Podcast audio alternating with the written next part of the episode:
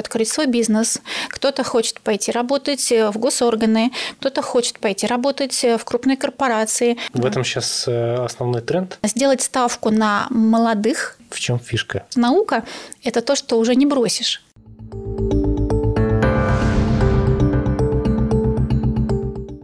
Реклама. Фонд «Атом». Всем привет! В эфире подкаст «Говорит наука» и я его ведущий Вячеслав Суханов, главный редактор журнала «Умная Россия». И прежде чем мы перейдем к нашему новому гостю, я хочу вам рассказать про научно-популярное шоу «Мозги есть» от проекта homoscience.ru. Ученые и популяризаторы науки приходят в студию Homo Science, чтобы рассказать о новых технологиях и своих исследованиях и развеять некоторые научные мифы. Если вам, так же как и мне, интересно узнать, существует ли НЛО, есть ли жизнь на Марсе, насколько опасен искусственный интеллект, переходите по ссылке в описании, а мы возвращаемся в студию. И у нас сегодня в гостях замечательная гостья Ольга Полежаева, соискатель э, степени кандидата психологических наук, это очень важно. Э, старший преподаватель кафедры социальных технологий и кафедры менеджмента Северо-Западного института управления Российской академии народного хозяйства и государственной службы при президенте Российской Федерации. Все верно? Все верно. Здравствуйте. Всех приветствую. Всем привет. А, Ольга, расскажите, над чем вы сейчас работаете? Хороший вопрос. Э, работаю я и сейчас, и последние а, лет 15 над тем, а, как помочь э, развиваться. Это основное мое направление, как раз-таки психология развития, в которой я и заканчивала аспирантуру, и писала кандидатскую диссертацию, и специализируюсь я на теме развития управленческой компетентности.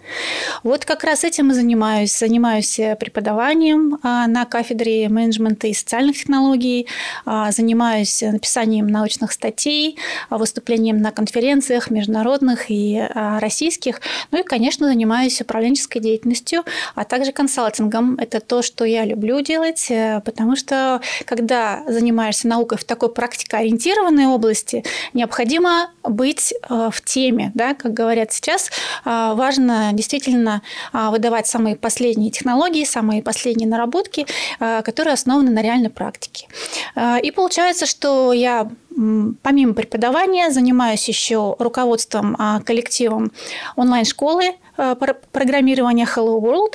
А, крупнейшая онлайн-школа, более 500 человек у нас коллективы, и преподаватели, и методисты. И также занимаюсь управленческим консалтингом. Преподаю управленческие дисциплины уже внутри предприятий Санкт-Петербурга и России по запросу, в зависимости от того, что они хотят для своих коллег, сотрудников. А какой может быть запрос? Это из какой-то, как это модно говорить, кейс. А, последних два года работаю над э, запросом развития лидерских компетенций, лидерских э, качеств у руководящего состава как э, линейного, среднего, так и топ-уровня на одном из крупнейших предприятий Петербурга с численностью более трех с половиной тысяч человек. И, Это секретное предприятие? Или там соглашение не разглашение? Соглашение есть, но предприятие, думаю, достаточно известное в сфере машиностроения с историей 200-летней средний.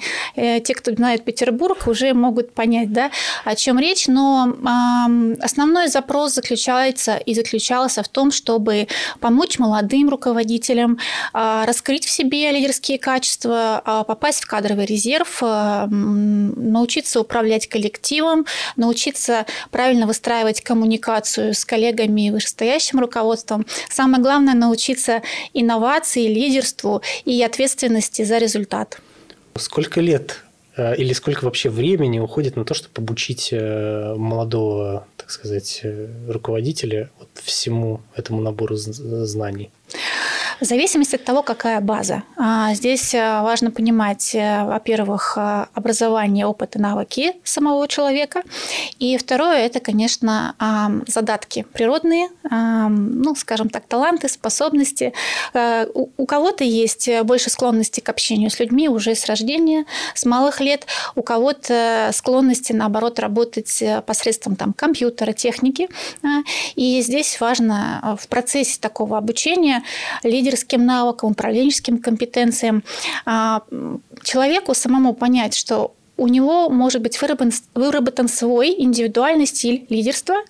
А, я думаю, что если брать базовое образование в сфере менеджмента, то это 4 года для того, чтобы приобрести такой стартовый уровень управленца линейного, а для того, чтобы стать управленцем такого среднего уровня, это нужно от 3 до 5 лет уже практики. Да? Если мы говорим а, про те технологии, которые я применяю, а, ну вот, естественно, со студентами управленческих специальностей и с руководителями, да, которых я консультирую, которых обучаю на предприятиях, это ускоряет процесс становления упрощает, делает его более мягким, а, скажем так, сглаживает узкие углы, и можно ускориться где-то до года. Но нужно все равно иметь все-таки базу. Базу фундаментальную – это понимание экономических процессов, понимание процессов управления, а, коммуникации, построения команд, организационной культуры и так далее. А где можно а, получить вот это базовое образование? Вот так, если вдруг кто-то заинтересуется и захочет пойти в управление? Я приверженец того, что а, управление – это одна из, одно из направлений, а, в котором важно получать классическое фундаментальное образование, то есть это институт. А, почему так? Потому что в институте учат именно системному мышлению. Если говорить про специальности, то, конечно, у нас в Северо-Западном институте управления у нас есть и кафедра менеджмента, где обучают э, менеджеров-стратегов, скажем так, и на кафедре кафедре социальных технологий мы обучаем руководителей, будущих руководителей по персоналу, менеджеров по персоналу и по разным другим специальностям. А, но для того, чтобы стать э, руководителем на практике, конечно, необходимо к этой практике приступить как можно раньше. И именно поэтому я специализируюсь и сфокусирована в своей научной деятельности в э, развитии управленческой компетентности студентов как таковых, э, управленческих специальностей. Считаю считается, что э, управление – это то, что необходимо в деятельности показать, доказать на результатах, что э, человек владеет этими компетенциями. Э, у нас студенты в нашем институте уже начиная со второго курса э, участвуют в реальных проектах, их э, зовут в реальные компании, и они получают реальный управленческий опыт. И я считаю, что это самый главный плюс, э, потому что не нужно ждать, пока получил диплом. Как э, фактически да, физически молодой студент, второкурсник, э, он идет на практику, он смотрит, перенимает опыт руководителя или как? Какая там, mm-hmm. в чем фишка? В чем фишка? А, фишек несколько. А, первое – это а, сами преподаватели. У нас в институте, и в том числе в моем лице, эм, реализуется принцип все-таки практикоориентированности, когда преподаватель а, уже на самих дисциплинах, которые он преподает студентам первого, второго и следующих курсов, делится реальным опытом.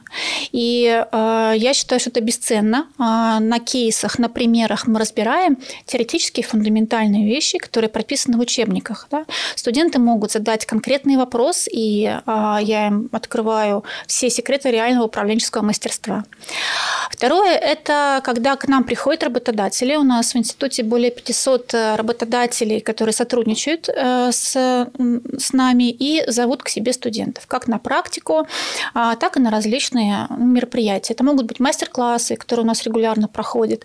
И на этих мастер-классах а, можно пообщаться напрямую с такими же руководителями, а, с которыми потом предстоит работать с этим студентом. Я тоже считаю, что это бесценный опыт, особенно в самоопределении, а куда дальше двигаться в какую компанию устраиваться, или, может быть, свой бизнес открывать.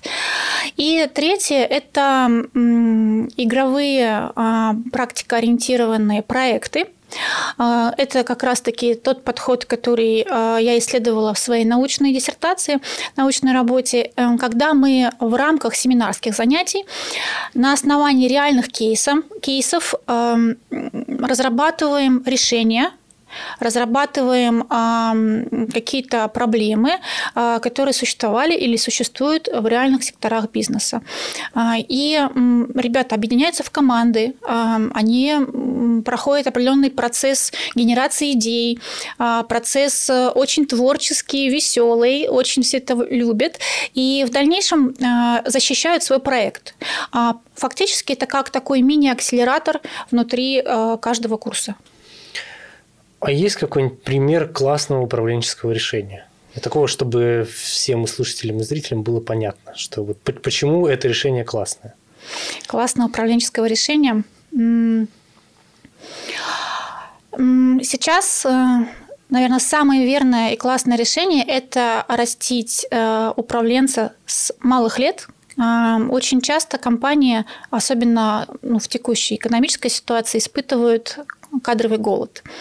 И я знаю не понаслышке, ко мне тоже обращаются компании а, для того, чтобы я им помогла найти подходящего специалиста в сфере управления. Как HR. Как HR, да.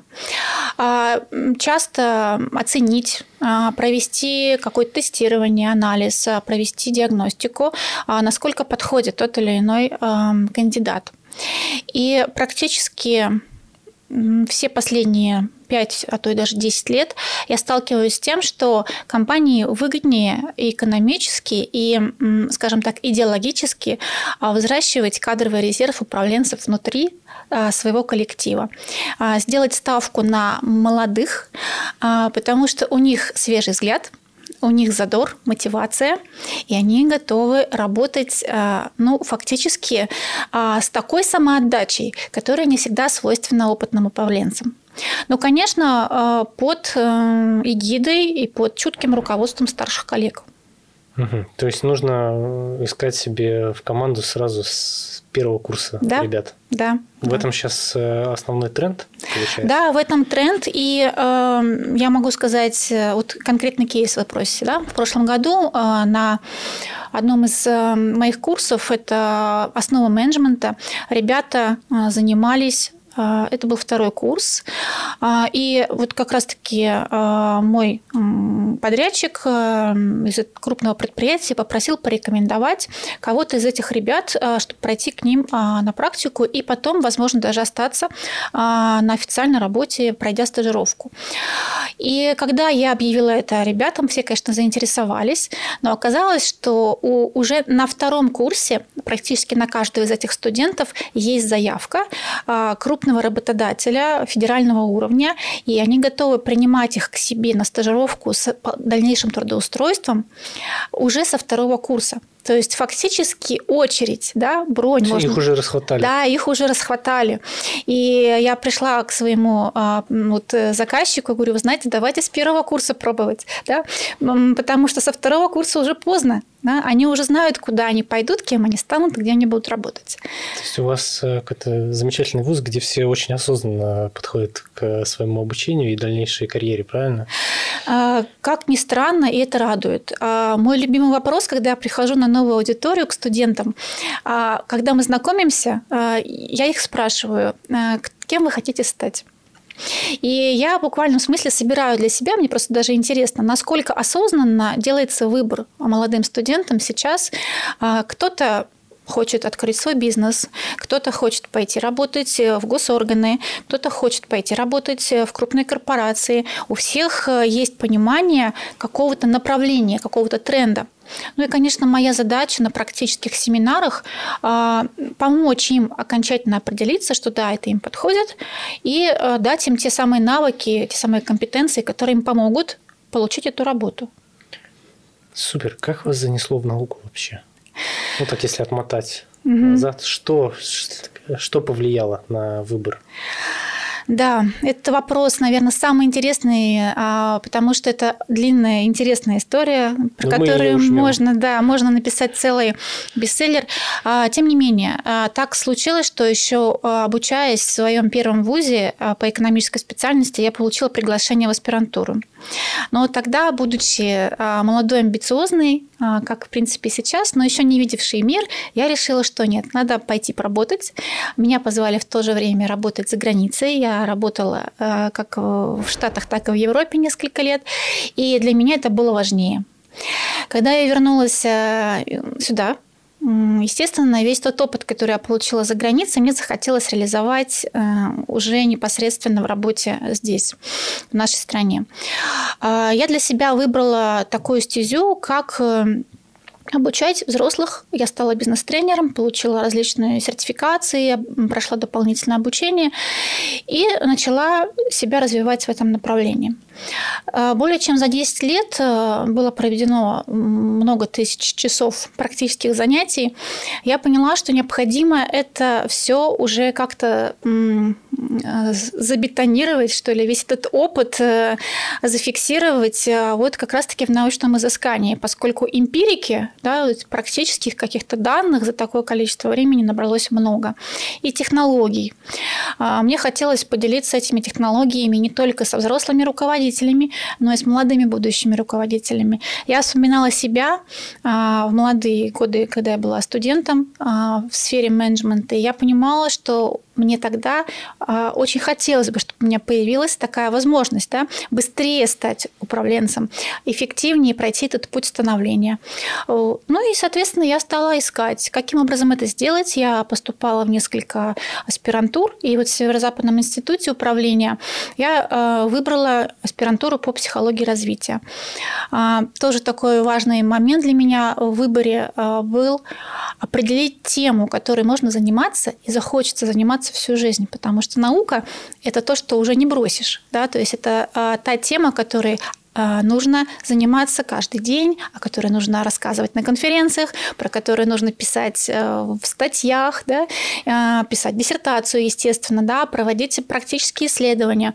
И э, я долго думала о том, что же для меня интереснее, менеджмент или психология, и выбрала, что психология – это то, что сейчас требуется даже будущим управленцам, для того, чтобы действительно а, реализовать себя на своем поприще. Неплохой путь.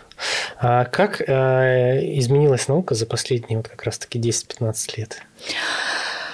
А, наука изменилась достаточно серьезно а, в части, наверное, даже требований к молодому ученому ну, скажем так, 10 а, лет назад не было а, такого четкого понятия, как количественные показатели, наукометрические показатели, которые сейчас есть. А, что это значит? Это какие-то конкретные цифры, да, которые требуются ученого, молодого ученого, состоявшегося ученого. И эти цифры сродни каким-то даже бизнес-показателям. Да, это могут быть публикации, участие в конференциях, цитируемость, да, различные индексы цитируемости, цитируемости и так далее. И э, сейчас, с одной стороны, это делает работу и жизнь молодого ученого прозрачнее. То есть есть понимание, каких цифр нужно достичь. То есть взял, написал да. 4 статьи, все да. отлично, у тебя да. там все в порядке. Да, то есть, как говорится, вижу цель, иду к цели, да. Это с одной стороны. А с другой стороны, эм, это накладывает определенные сложности, потому что качество, то есть э, есть у нас количественные показатели и есть качественные показатели. Насколько пострадало качество, э, содержательная часть, да, вот этих исследований за тот период, когда количественные показатели стали приоритетными. А, ну, например, а, самые необычайные какие-то неожиданные открытия, а, какие-то инновации в науке, в абсолютно любой сфере, чаще всего понятны очень ограниченному кругу лиц. И э, ожидать, что, э, например, публикация на какую-то узкую тему э, сразу станет популярной и будет большое количество цитирований, ну, проблематично. Э, поэтому и молодому ученому, и состоявшемуся ученому приходится находить баланс э, между количественными показателями и содержательной, качественной частью. Это важно. Э, ну и второе, э, то, что я вижу глобально поменялось, поменялось, это, конечно, сейчас модное такое слово цифровизация, да? А, Есть такое. Да. А, у нас, э, как у нас в институте, так и, в принципе, в сфере науки а, появилось а, большое количество цифровых элементов в формате платформ, онлайн-платформ, а, где регистрируются те же самые научные результаты.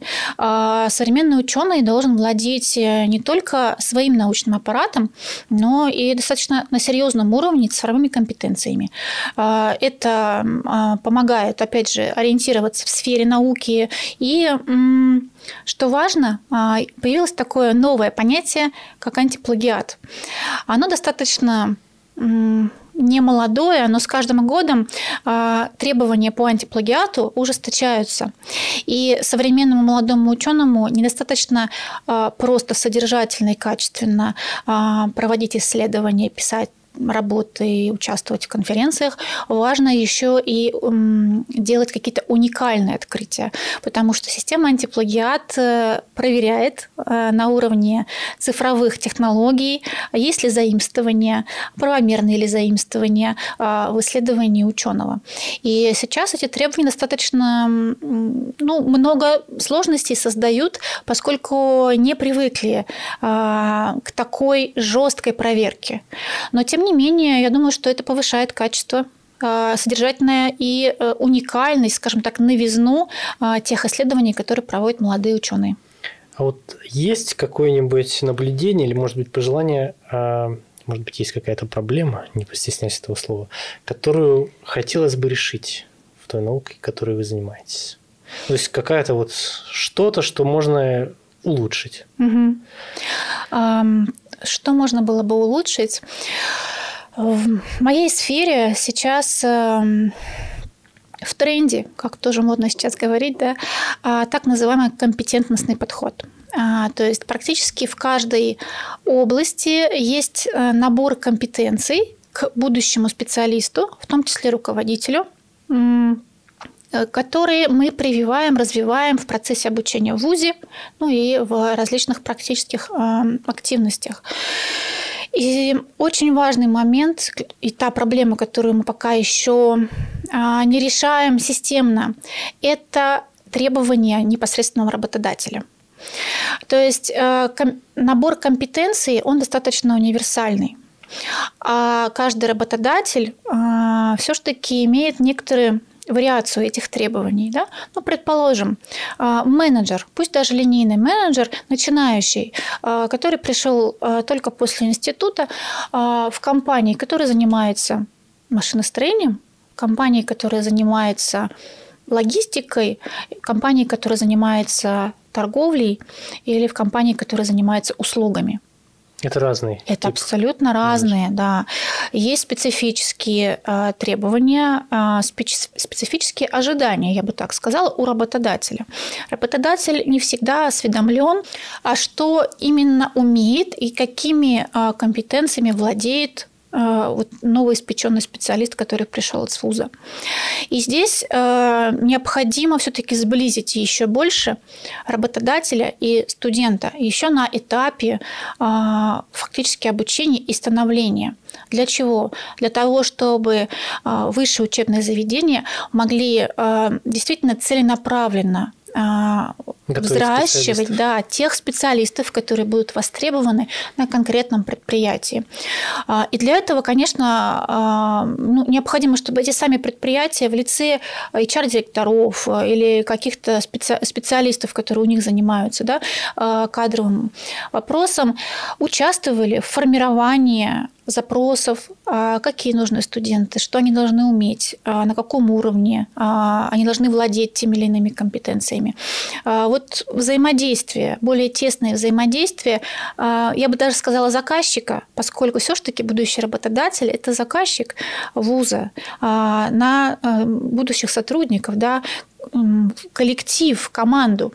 И, конечно, чем плотнее, чем лучше мы поймем запрос в экономике, а, тем, естественно, качественнее мы сможем его реализовать. У меня а, финальный вопрос есть, э, и перед ним есть еще один вопрос, который я сейчас, по ходу дела, хочу задать. Кто угу. такой некомпетентный руководитель?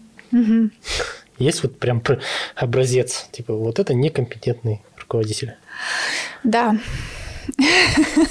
Но здесь, наверное, я сошлюсь на то, что возможны различные мнения – да? То есть, Я тоже на это сошлюсь. Да, э, поэтому э, из практического опыта и из, скажем так, классики менеджмента э, руководитель, управленец, который первые не планирует, к сожалению, такие встречаются. Мне приходится работать на практике с тем, что нет понимания целей на месяц, на год, на три года, даже на ближайшую неделю. И если у руководителя а, нет понимания, к чему он ведет, свою команду или пусть даже себя э, в единственном числе, если, например, это начинающий менеджер, да, то как он может туда прийти? Да? То есть для того, чтобы куда-то прийти, нужно сначала поставить цель, запланировать, ну и, конечно, проанализировать, а каким способом, образом лучше туда дойти. Есть такое расхожее понятие, что у нас в стране так часто случаются кризисы и так много перемен, что планировать бесполезно. Факт, есть такое замечание. Да. да. Я, кстати, не согласен. А, я тоже не согласна, потому что планирование это как раз ровно то и есть, что вносит стабильность. А, и как раз-таки в период кризисов необходимо еще больше фокусироваться на планировании. Есть определенные навыки кризисного, антикризисного планирования и управления. А, немножечко по-разному подходит. Да? Вот стратегическое планирование на много десятков лет вперед, ну, наверное, в кризисной ситуации проблематично. Но а, планировать на какой-то обозримый период, а, реализовывать эти планы, корректировать, а как же без этого? Да? Было бы странно, это как э, слепой котенок, фактически, если руководитель не планирует. Есть такие важные задачи, как организация а, и умение организовывать процесс. Что это такое? Это распределить обязанности в команде, да, а, это фактически зона ответственности определить, кто за что отвечает, распределить э, даже элементарно графики работы а, и проконтролировать на самом деле как коллектив, на местах, так и выполнение каких-то целевых показателей. Вот здесь, э, к сожалению, хромает э, либо часто либо организация процесса, либо контроль.